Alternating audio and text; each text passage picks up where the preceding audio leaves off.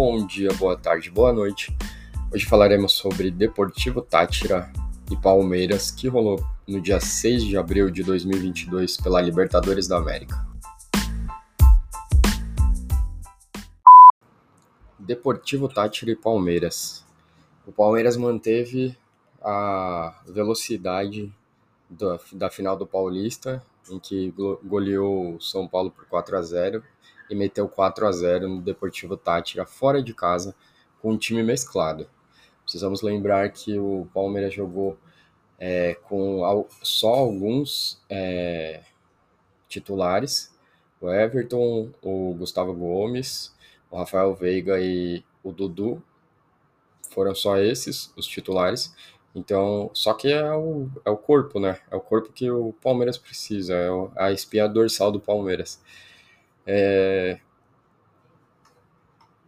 O, o jogo foi muito bom, o Palmeiras dominou o jogo completamente, do começo ao fim. É, os gols foram de Dudu, Rafael Veiga e dois gols, destaque para dois gols do Rafael Navarro. Lembrando que, se eu não me engano, eu posso estar enganado, mas eu tenho quase certeza que essa foi a primeira vez que colocaram o Rafael Navarro para jogar com o Dudu e com o Veiga, que são dois caras que alimentam o ataque. É, tanto que o, o Rony, que é um cara que perde muitos gols, ainda assim faz muitos gols também. E o Navarro, em duas oportunidades que ele teve, ele fez dois gols, tirou a zica, né? Tava zicado, não saía gol de jeito nenhum. E acho que o destaque ficou para ele. O Rafael Veiga, maravilhoso como sempre, continua jogando bolão. É, se o para mim ele teria espaço na seleção, mas eu entendo que o Tite não, eu entendo o Tite não levar porque existem outros jogadores na mesma posição na, que também jogam bem e jogam na Europa, então estão mais acostumados, né, a jogar com, com zagueiros e volantes que vão ser encontrados na Copa do Mundo. E para mim o único jogador do, do Palmeiras que deveria, que eu acho que deveria sim ir para a Copa de qualquer jeito, é o Danilo, que o Danilo é um motorzinho, é um cara que faz qualquer time jogar bola. O destaque negativo vai para o Jailson, é, apesar de, apesar de, para mim a expulsão ter sido injusta.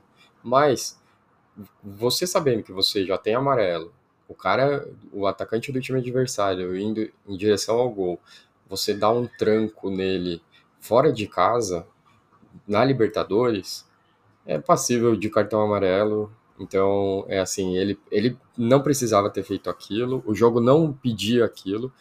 Se o cara chegasse e fizesse um gol, fez. E, e assim, lembrando que ainda tinha o Kusevich e o Gustavo Gomes atrás, então não tinha a menor necessidade. O Gelson tem que colocar a cabeça no lugar, alguém tem que conversar com ele para ele entender o momento do jogo, né? Ele não precisa é, é, ele é raçudo, para mim é um bom jogador que ainda vai encaixar muito bem no time do Palmeiras, mas ele não precisa é, se extra, ele não precisa extrapolar, né? Ele, ele precisa entender qual o momento do jogo, que o jogo já estava 3 a 0 ou 4 a 0 2 a 0 enfim. Palmeiras estava dominando o jogo, não tem a menor necessidade de fazer aquela falta.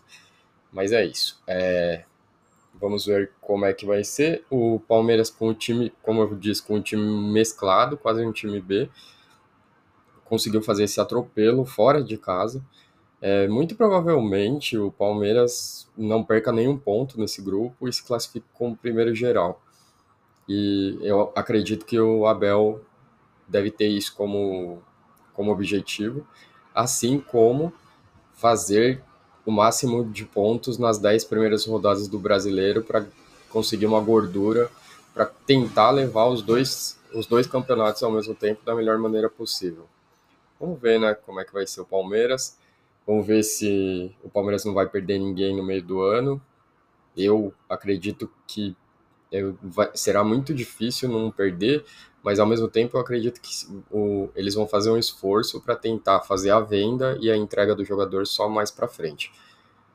Saberemos isso no caminhar aí da, da história, certo? Então, um abraço para todo mundo e até o próximo jogo.